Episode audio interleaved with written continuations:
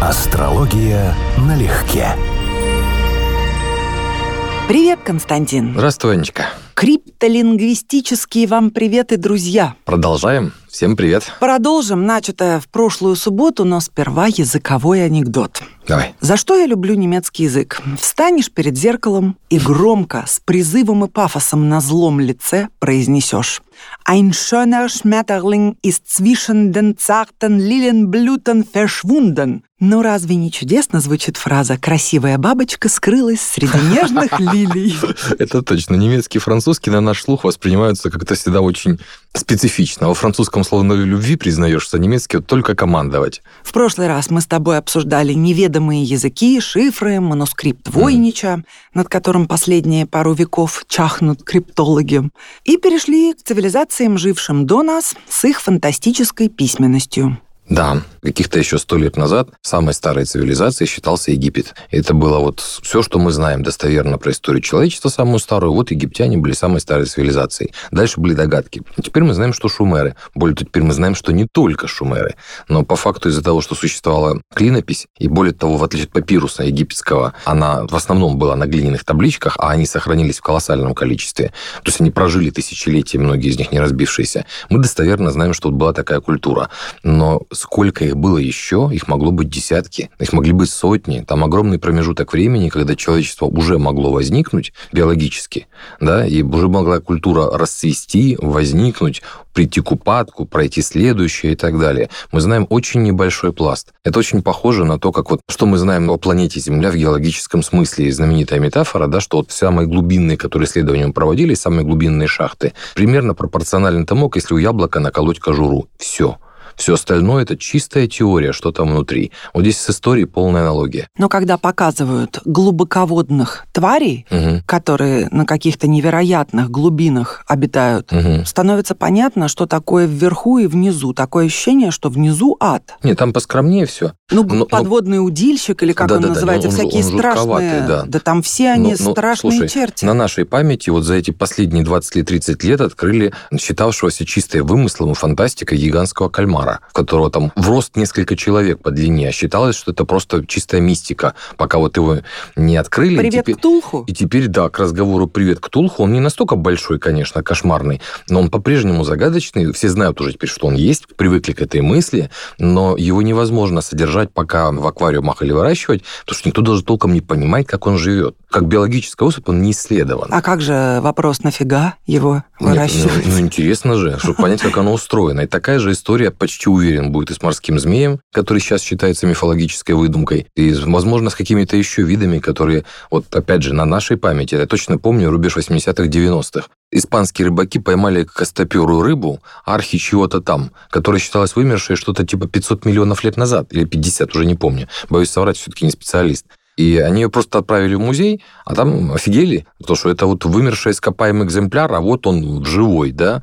И вот сколько таких там в океане плавает, и где-то читал, что свыше 90% океана как бы картографировано, но мы не знаем, как оно все там по-настоящему. Леса Амазонки только в 20 веке полноценно стали осваиваться, да. А сколько они существовали? Океан – это вообще отдельная планета у нас, которая нам мало известна. Возвращаясь к языкам, до сих пор не изучена кипу, древняя система счета и письма инков. Тоже загадка. Это узелковое письмо, Мгм. которое является одной из древнейших мнемонических и счетных систем. Оно представляет из себя сложные переплетения и узлы веревок разного цвета из шерсти альпаки или Мгм, ламы, мгм. или из хлопка. Возраст самой древней кипу имеющийся у Мгм. нас в распоряжении, датируется примерно 3000 годом до нашей эры. Итого это 5000 5000 лет лет. сохранилась да, шерсть? Да. Ух ты. Еще не расшифрована письменность инской цивилизации, одной из древнейших в истории человечества. Остается также неразгаданный Ронга-Ронга. Это загадочные дощечки жителей острова Пасхи. Мгм. Там вообще отдельная история, совершенно абсурднейшая. То есть был шанс войти в контакт с теми, кто владел языком ронга-ронга, но они упустили, и последний его носитель скончался, если я не ошибаюсь, в конце XIX века. Мгм. В общем, упустили шанс. И теперь, пожалуйста, таблички есть, Мгм. дешифровки нету. И до сих пор даже не знают, представляет ли каждый символ отдельное слово или слог. Таких историй много. Я смутно сейчас вспоминаю, что читал еще в юности, что у басков или у предков басков был язык тональный, связанный со свистом. Было удобно им общаться, потому что на большое расстояние было слышно. И вообще вот как бы ключ этого языка тоже полностью утерян, потому что исчезли носители. А поскольку он аудиальный и не записан, то все, мы даже теперь остановить ну, ничего не с можем. этим можем попрощаться, Да, потому что свист не записывается. А вот перечисленные примеры это действительно наряду с рукописью Войнича загадки, над которыми бьются уже не первое столетие. Ну, у нас, видишь, как интересно получилось. Мы начали с рукописи Войнича, а фактически говорим про загадки. Истории, загадки а что есть рукопись Войнича, если не случай, одна да, из да. величайших загадок Мгм. и вызовов любому криптологу? Ты представляешь, что будет, если это расшифруют? Это, ну, я не знаю, своего рода доказательство теоремы Пуанкаре. То есть эта рукопись ждет своего Перельмана. Хороший пример с Перельманом. Вот именно представляю. К сожалению, в нашем нынешнем мире все произойдет очень банально. Узкие специалисты скажут, ух ты, и поймут, что это было историческое событие. А там 99% людей в мире даже не обратит внимания на происходящее и будет ждать очередного Евровидения, Олимпиады, следить за новостями с какой-нибудь очередной войны. То есть это все настолько специфично, вот, что Ты пессимистичен сегодня. не, я реали... Вот в этом вопросе 100% реалист. Кто там знает про эти теоремы Ферма, Пуанкаре, и что там, допустим, что-то уже доказано, или были какие-то решения. Ну, кроме названия, и я ничего не знаю, и ты не знаешь, и мы понятия не имеем, что это такое, как это доказывается. Тем не менее, сам факт, что крупную, умственную, интеллектуальную загадку Мгм. разгадывает кто-то, это повод порадоваться и Ну, конечно. поинтересоваться, как же Для ему человечества это удалось. достижение, безусловно. Безусловно. Просто если бы у нас человечество было повменяемее, мы бы хоть какую-то пользу с этого имели, да, мы бы все хотя бы гордились тем, что человечество сделало шаг вперед. А у нас это, конечно, совсем такая история. А давай повздыхаем и представим, что было бы, если бы сгоревшие библиотеки, да хоть даже Ой, та же да, библиотека Ивана. Грозного и Да. Александрийская, Да, да, да. Если бы все это было в свободном доступе, ну, да, я фантазирую, в свободном не было бы никогда, но Вот. хотя бы было сохранным, расшифрованным, переведенным. Ты представляешь, какие уникальные знания кто-то заполучил бы в голову? А это же тоже, между прочим, конспирология, потому что есть версия, и она такая очень популярная, я бы сказал, что эти знания частично сохранились, и что они, вот как ты правильно сказала, недоступны широким массам, потому что Ватикан когда-то, который обогатился и хорошо подобрал под себя такие старые знания во время крестовых походов, во время путешествий в Америку, да, все это вот хранится в запасниках Ватикана и выхода оттуда не имеет. То есть для своих, для узкого круга. Нам рассказал частично об этом Умберто Эко в своем романе Мгм, «Имя Розы». мгм. Ну, послушай, представь, что мы с тобой какие-то грандиозные умы средневековья и имеем доступ к этим уникальнейшим библиотекам, и все наши собратья сидят и переписывают с утра до вечера годами. Как ты думаешь, стали бы мы всем этим с кем-то делиться? Ну, вот, Спрашивается. вот, вот С к разговору о шифровании, да, и о том, зачем это делается. Знание – это сила, это Знание это власть. сила. Но ты сам только что так пессимистично отзывался о сегодняшнем человечестве. На эти знания всем наплевать, особенно тем, кто ждет Евровидения. М, И новый iPhone. Ну, поэтому им просто и не надо. Они не алчут этих знаний. Это да. Знаешь-ка, давай о чем еще поговорим. Есть папирус Весткар, его называют. Также по фамилии того, кто его обнаружил. Первые владельцы, соответственно, члены семьи Весткар. Он с 1886 года находится в коллекции папирусов Египетского музея Берлина. Он в интересах сохранности, хоть и демонстрируется сейчас, но при неярком искусственном освещении, и впервые полная публикация перевода текста была осуществлена немецким египтологом Адольфом Эрманом в 1890 году на излете XIX века. Читая об этом, я обнаружила интересное совпадение. Может быть, я, конечно, все это притягиваю за уши, высасываю из пальца и так далее, но этот Иоганн Адольф Эрман родился в тот же день, что и Вильфред Войнич, Мгм. 31 октября. Разница в годах Войнич 1865 это 1854. 11 лет. До цикла Юпитера годика не хватает буквально, да? Давай посмотрим, а что здесь-то?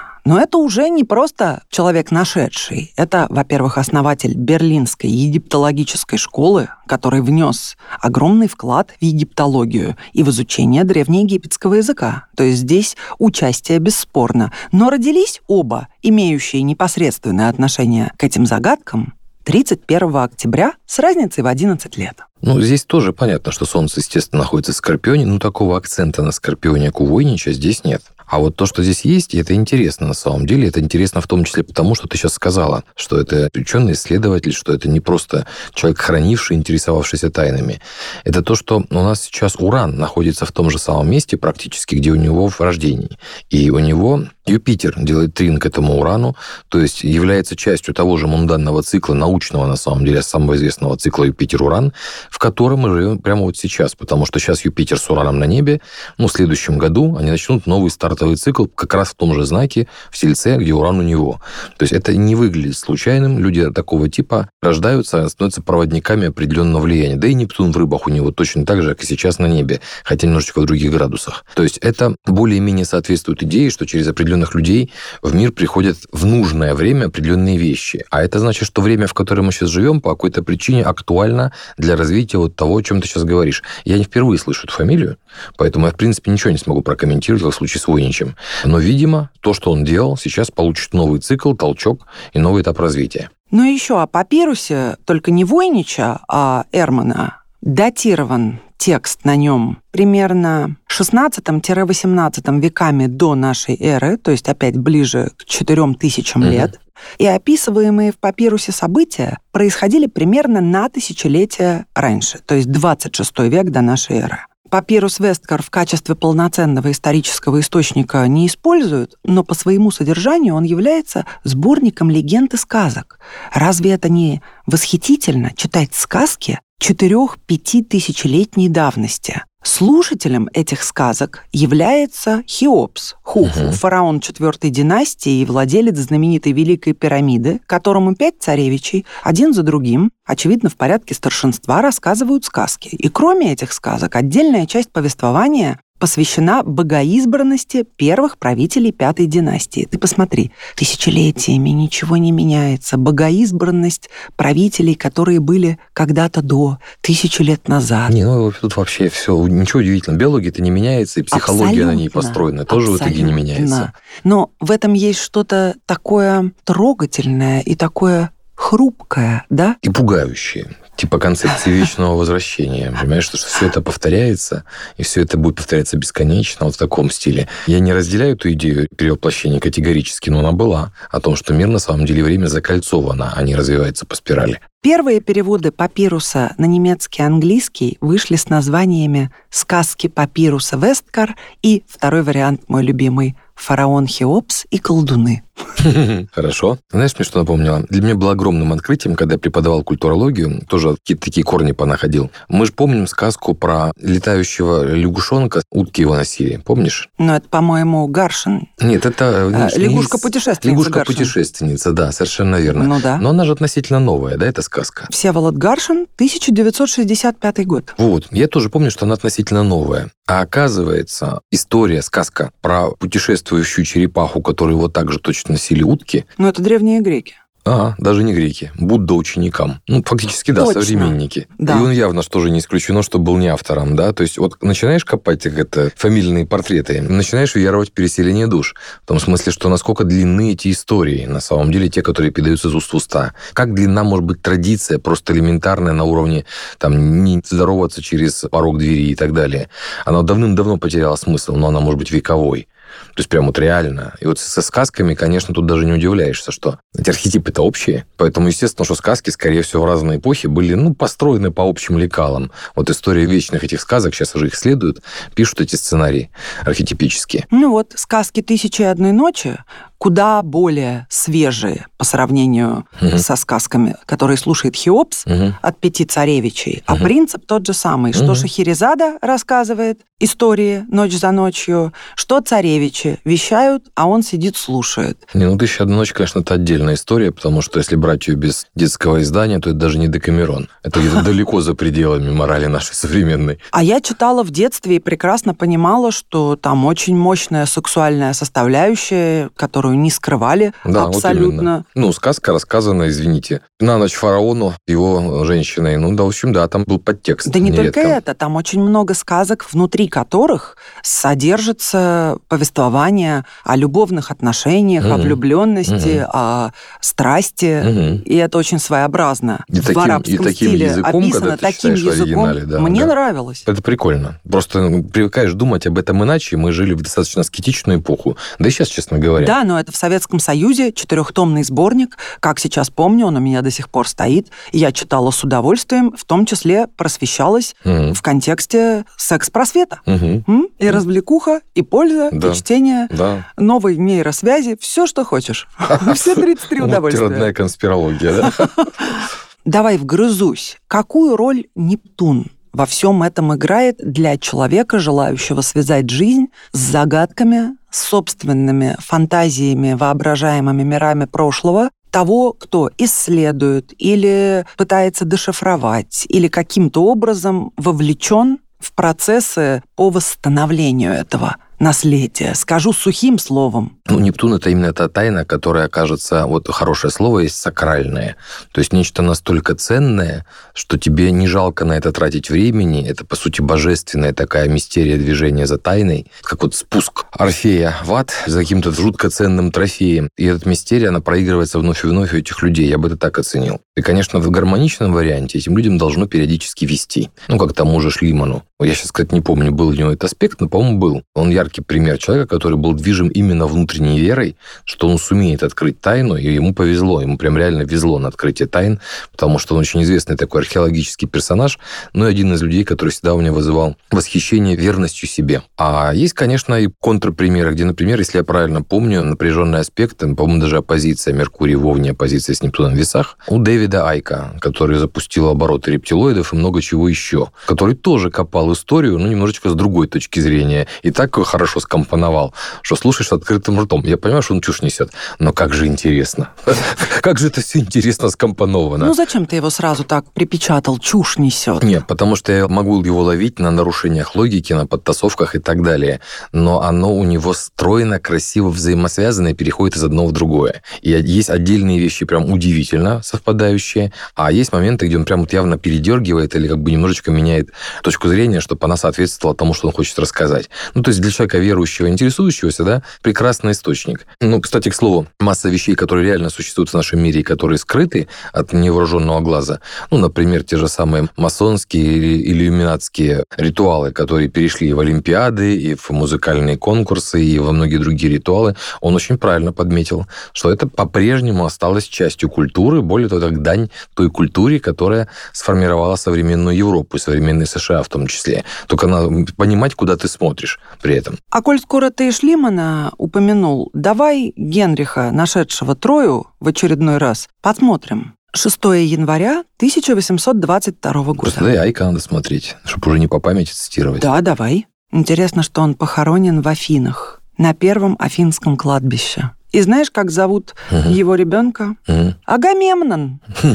Ну, это логично. Да, сразу вот, ясно, кем был папа. У него, кстати, да, у него же вообще история любви красивая. Вот не подвела мне, кстати, к слову память. Спасибо, что мне напомнила. Меркурий у него в Козероге, в соединении с Ураном и в соединении с Нептуном. А если это Меркурий, Уран, Нептун, то это, во-первых, примерно похоже на поколение, которое у нас родилось в 93-м в Козероге же, с таким же соединением. А во-вторых, это сразу два момента, которые мы ожидали бы увидеть. Это и человек с оригинальным, стандартным мышлением, очень быстро соображающий и фактически реформатор, оригинал-революционер, и человек, глубоко верующий вот в тайны, секреты и интересующийся этим с практической пользой, с козерожьим смыслом.